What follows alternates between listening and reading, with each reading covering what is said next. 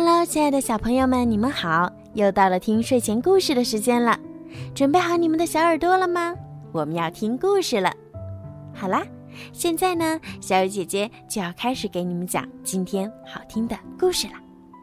准备好了吗？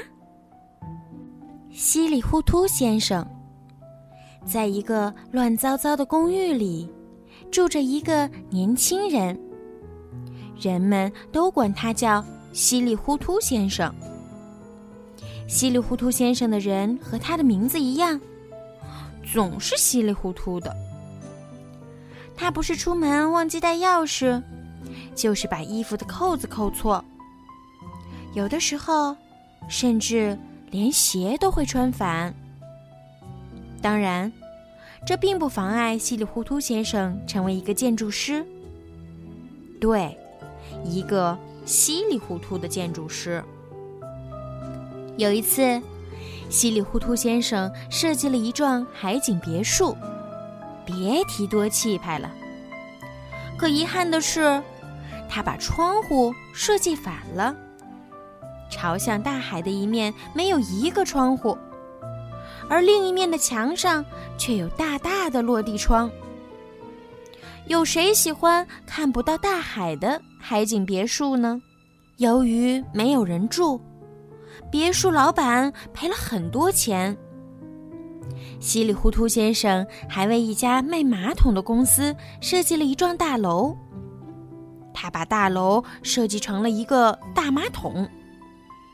老板觉得这是一个顶好的点子。可遗憾的是，稀里糊涂先生忘记设计马桶盖儿。也就是大楼的楼顶，在大楼里面工作的人们要经常清理掉下来的树叶和鸟粪。当然，这还不是最糟糕的。如果赶上下雨天，他们必须穿着雨衣、打着雨伞，才能继续工作。还有一次，有人让稀里糊涂先生设计一幢水上歌剧院。瞧瞧，这就是他的作品。他把设计图画到了，把水上歌剧院设计到了水底。如果人们想去这个水上歌剧院看演出，必须坐着潜水艇，或者穿着潜水衣、背着氧气瓶才行。最近的一次，稀里糊涂先生在设计一幢大楼的时候。不小心在楼的高度后面多加了一个零。猜猜发生了什么？他把一座十层高的楼房设计成了一座一百层高的摩天大楼。但遗憾的是，这座耸入云里的摩天大楼没有电梯。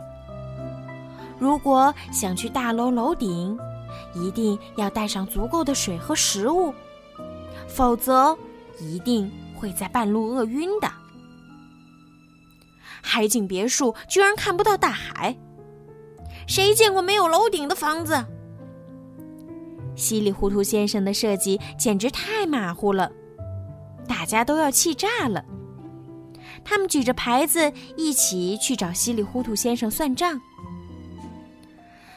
哎，如果当初仔细一点，该有多好啊！稀里糊涂先生后悔了，可是，一切都太晚了，再也没有人来找他设计房子了。无所事事的稀里糊涂先生只好每天收拾收拾屋子，在屋子后面的空地上种种菜。一天早上，当稀里糊涂先生揉着眼睛来到屋子后面的空地时，他被眼前的一切。惊呆了！空地上长出了一堆大的不能再大的蔬菜。稀里糊涂先生高兴极了。哦，这正是我想要的！稀里糊涂先生惊呼道。稀里糊涂先生赶紧钻进自己的小屋里，拿起笔来在纸上画呀画。这一次。稀里糊涂先生认真极了。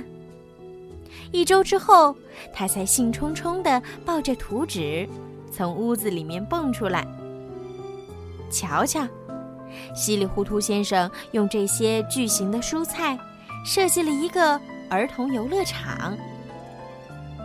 这真是一个超级棒的设计！